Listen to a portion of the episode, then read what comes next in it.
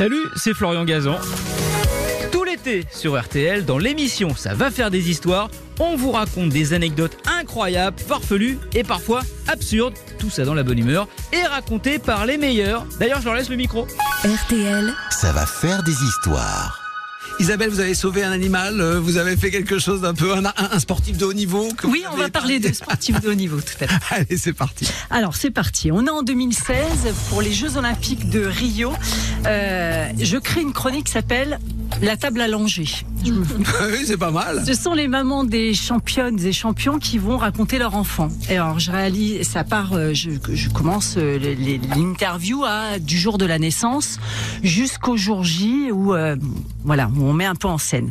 Alors je réalise un numéro zéro pour voir si ça fonctionne et le numéro zéro je le fais avec Olga Manodou. Les Manodou je les connais plutôt bien. On parlait tout à l'heure de détecter des fois quelque chose chez les gens. Bah, quand Laure avait euh, 13 ans, j'ai trouvé que cette jeune fille était absolument incroyable. Et donc j'ai commencé à la suivre, à faire des interviews avant qu'elle soit championne olympique avec elle. Et ça a créé des liens entre nous et puis entre sa famille. Et donc, euh, bah, en 2016, je pose plein de questions et euh, pour monter la chronique, pour la rendre plus euh, encore intime, je décide de remplacer la voix de mes questions par celle d'une petite fille et pour amener plus d'intimité. Alors, elle raconte le jour de la naissance, le premier jour d'école, le péché mignon, les bêtises de Florent quand il était gamin, parce qu'on parle de Florent Manodou là. Et puis on arrive à la dernière question. Je vous propose d'écouter. Épilogue. Olga, si tu avais un message à dire aujourd'hui à Florent, Flo, je t'aime. Voilà, c'est tout. Et il sait ce que ça veut dire. Mais c'est trop. Enfin, on a beaucoup de mal à dire des choses comme ça chez nous. Et en disant ça, c'est. J'ai déjà des larmes aux yeux. ouais, c'est juste trois mots qui, pour lui, il sait très bien comment c'est dur pour nous, parce qu'on n'a pas été élevés comme ça. Nos parents n'ont jamais prononcé ces mots-là, donc on n'a pas l'habitude de les dire. Et c'est très bien qu'on les pense, mais pour les dire, c'est très difficile. C'était un moment particulièrement émouvant parce que je connais très bien Olga. Elle est néerlandaise. Elle est, c'est quelqu'un qui montre jamais ses émotions. Euh, et là, on est en interview et donc quand je lui dis, euh, voilà, euh, on est le dernier jour des jeux, enfin, on est le, jour de la compétition de Florent, le message.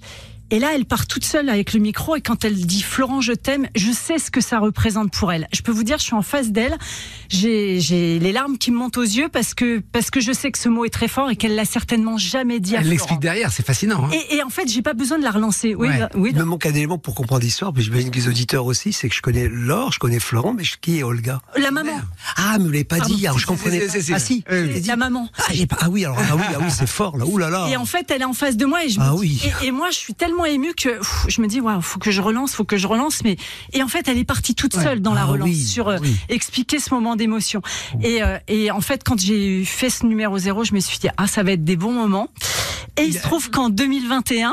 Je décide de, enfin, cette table allongée, je l'ai fait pour les Jeux de Pyeongchang en 2018. Je l'ai fait même pour la présidentielle de 2017 où j'étais allée voir notamment la maman de Jean Lassalle. Euh, je peux vous dire, elle avait 16 ans quand elle a mis Jean Lassalle au monde. Elle m'a raconté la naissance et tout. Je suis allée dans la maison où Jean Lassalle est né. Elle m'avait fait à manger et tout. C'était une femme incroyable puisque c'est des belles rencontres aussi à chaque fois.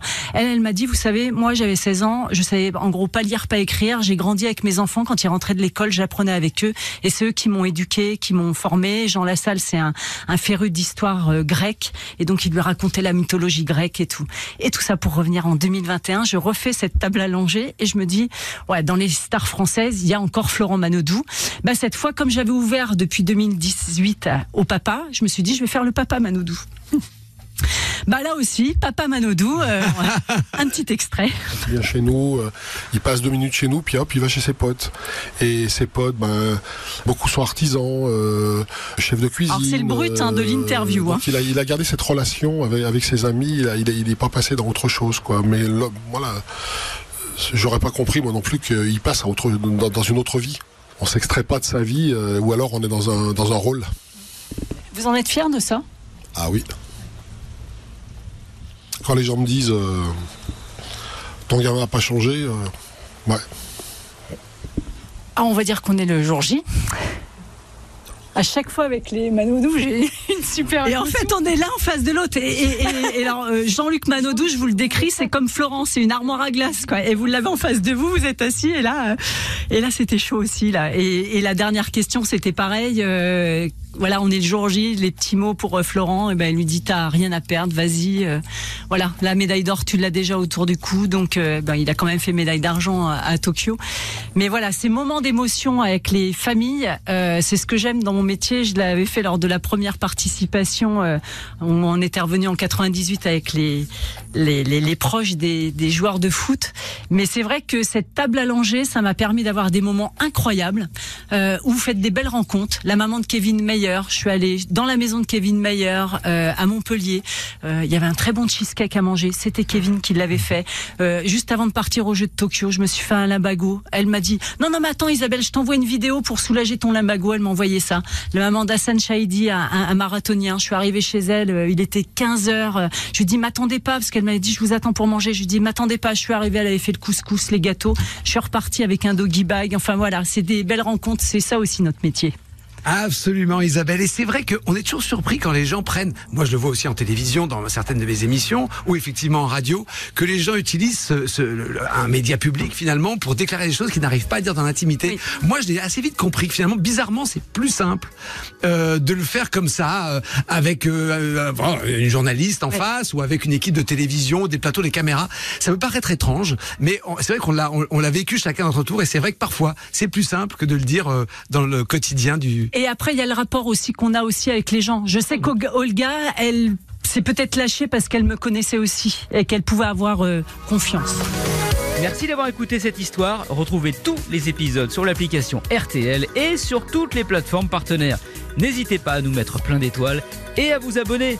À très vite. Ça va faire des histoires.